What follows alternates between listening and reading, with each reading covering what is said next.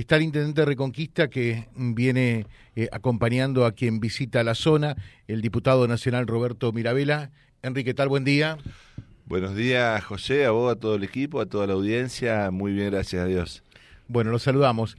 Diputado Mirabela, ¿cómo le va? Bienvenido, buen día. Muchas gracias, un gusto estar acá. Visitando la zona. Visitando la zona, hoy Reconquista, vamos a estar a la tarde en Las Toscas, Villocampo, Villa Ana. Mañana vamos a estar por el departamento Vera, así que y un gusto estar acá y un placer en el programa. Bueno, a ver, ¿cómo es esto del proyecto eh, para que las tarifas, eh, entiendo que son las tarifas eh, del transporte de pasajeros, sean equitativas, iguales tanto en Buenos Aires como en el resto del país? Tiene que ver con las asimetrías que se ha generado entre Buenos Aires y el resto de la Argentina.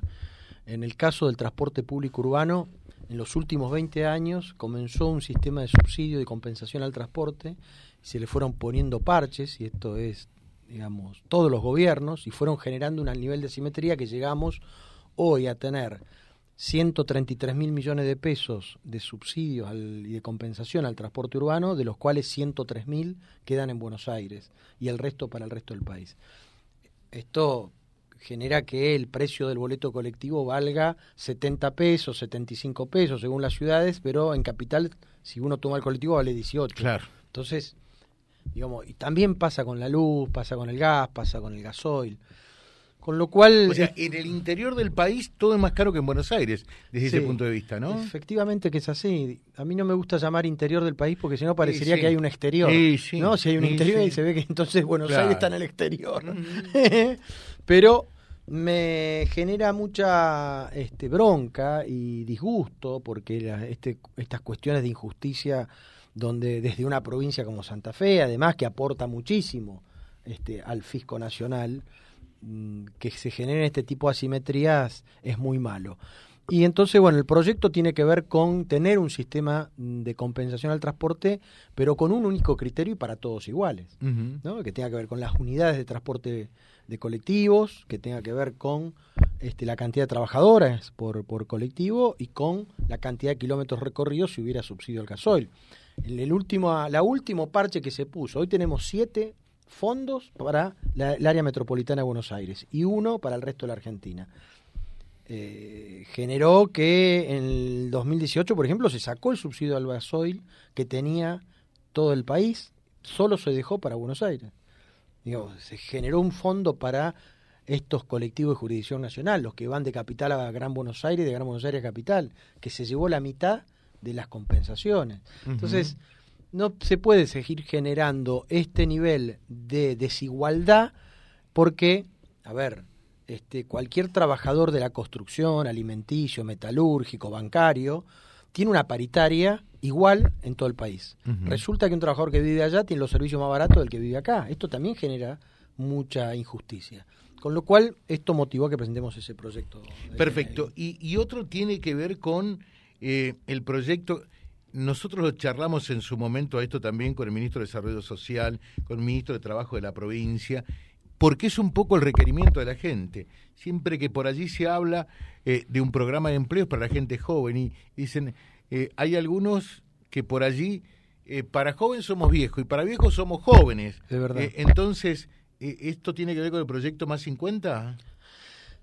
sí, en realidad, a ver, la, casi la mitad de la desocupación la tienen los menores de 30 años. Por eso muchas políticas públicas están orientadas a los jóvenes. Ahora, después termina siendo una cuestión discriminatoria porque todas las búsquedas laborales tienen como una de las cuestiones de requerimientos el tema de la edad. Entonces, para muchas personas mayores de 50 años, que le faltan 10 años para jubilarse, las mujeres... 10 para las mujeres y 15 para los hombres. Claro, ¿eh? una persona que tiene 50 años es mujer o 55 los hombres, le faltan 10 años y se quedó sin trabajo, le cuesta mucho volver a insertarse en el mercado laboral. y, es, y son personas que tienen mucha experiencia, mucha formación, mucha capacitación. Pero por ahí es discriminatorio porque los que buscan las empresas son con un rango etario distinto. Entonces, el proyecto lo que tiende es a incentivar a las empresas que lo que paguen de contribuciones sociales sea tomado a cuenta de pago de impuestos nacionales. ¿Para qué? Para incentivar que tomen las personas de mayor de 50 años este, en el trabajo. En realidad, eh, esto lo motivó por una cuestión de que me han llegado requerimientos de mucha gente que por ahí han tenido dificultades con el trabajo en la pandemia y no ha podido volver a insertarse laboralmente. Entonces, bueno, por esto presentamos ese, ese proyecto. Son personas que lo que estamos este, en, en, más de 50 años, si tuvimos una vida dentro del trabajo y lo perdemos, por ahí nos cuesta mucho volver a el mercado laboral formal, ¿no? Entonces, bueno, la única manera es tratar de incentivar para que se tome empleo registrado a las empresas de esta manera. Perfecto. Y con respecto eh, a este incentivo eh, para eh, la industria automotriz y de maquinaria agrícola, acá tenemos afortunadamente en lo que a maquinaria agrícola refiere una parte importante, sustantiva, entre Avellaneda y Reconquista, que... La semana pasada votamos un incentivo a la industria automotriz que tiene que ver con incentivos fiscales para promover la inversión en la Argentina y mayores inversiones. El sector automotriz en la Argentina es un sector importante. El año pasado se produjeron 450.000 unidades. La provincia de Santa Fe expresa el 10% porque está General Motors. Tenemos la única empresa de colectivos urbanos y de larga distancia también en la provincia, que es Marco Polo, y un sector autopartista muy fuerte, digamos, cerca de 100 empresas. Lo que estamos planteando es que los mismos beneficios los tenga la industria eh, de la maquinaria agrícola. Santa Fe lidera la producción de maquinaria agrícola en Argentina, tenemos más de 530 empresas. Lo que pretendemos son dos cosas. Una, por un lado, que tenga los mismos beneficios fiscales que va a tener el sector automotriz, los mismos. Amortización acelerada de ganancias, evolución anticipada de IVA, este, no, pago de derechos de exportación, todo lo mismo que le dimos al sector automotriz. Y por el otro lado, declararla como una industria estratégica en la Argentina y que tenga un componente máximo importado. O dicho de otra manera, que tenga un componente nacional, las agropartes, las piezas, los insumos, que haya un desarrollo nacional, que haya un desarrollo de la cadena de proveedores locales en la industria de lo que el fabricante de maquinaria agrícola. Esto lo pide fundamentalmente la Cámara. Yo lo, trabajé el proyecto con este, la Cámara Argentina de Fabricantes de Maquinaria Agrícola y ellos pedían más esto que los beneficios fiscales. Y esto tiene que ver con el desarrollo nacional y el cuidado de la industria nacional en la fabricación. Acá tenemos muchas empresas grandes, transnacionales, por ejemplo John Deere fabrica los motores incluso, y los tractores en Granado Baigorria, pero tenemos muchas empresas nacionales, familias, fundamentalmente muchas fábricas de sembradoras, que este, han este, crecido primero por lo, cómo se ha tecnificado el campo y el nivel de productividad que ha tenido el campo y el desarrollo que ha tenido el sector y después por la demanda internacional de mucho este, equipamiento que fabrica la Argentina. Así que es un momento para apuntalar al sector, porque el 2021 fue muy bueno, fue el mejor de los últimos 25. Y además Santa Fe tiene una tradición en la producción de maquinaria agrícola, digo, la primera cosechadora autopropulsada del mundo se fabricó acá en Sunchales, hace 100 años atrás, ¿no? Era Rotaña. Con lo cual creo que este es el momento de apuntalar al sector. Es un sector que en este en esta atracción del, del, sector del campo está pasando un buen momento y es el momento para apuntalar, para sostenerlo, para consolidarlo. Por eso, bueno, esto lo presentamos ya hace rato, lo trabajamos, yo lo planteé cuando aprobamos la semana pasada el proyecto de la industria automotriz, que deberíamos avanzar en el mismo sentido para el sector maquinario. Bueno, hay un compromiso de los bloques políticos en el Congreso, los diferentes bloques políticos del Poder Ejecutivo Nacional, para que en los próximos tiempos, en las próximas semanas, avancemos en este sentido. Perfecto. Eh, bueno, sé que tienen que seguir la hoja de ruta también. Eh, está con el intendente de, Reconquista. A ver, quiero hacer una última pregunta. No, pero hagamos todas las que quieran. ¿Sí? ¿El, el intendente de Reconquista que quiere seguir siendo intendente el año que viene? Eh, sí, José, eh, eh. yo siempre digo lo mismo. A ver, ¿qué dice lo mismo? a cada día le bastan sus propios problemas.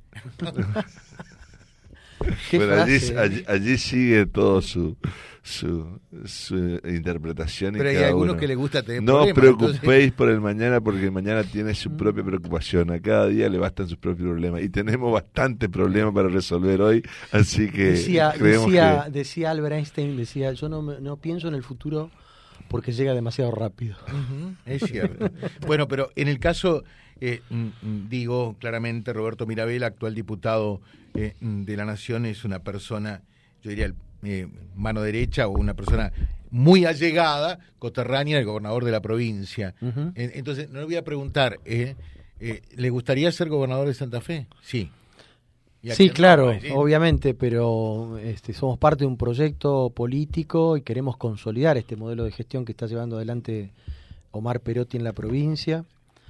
Un modelo de gestión que se basa en mucha inversión pública, en, muchas políticas públicas que se han podido implementar que igualan oportunidades, como el boleto educativo gratuito, que ayudan al bolsillo, como la billetera Santa Fe, o que están acompañando a los sectores productivos. Hoy cuando venía para acá pregunté cuántas empresas habían monetizado este crédito de tasa subsidiada que armó Perotti con el Banco Nación, son 17 acá en Reconquista, 65 mm. en el departamento.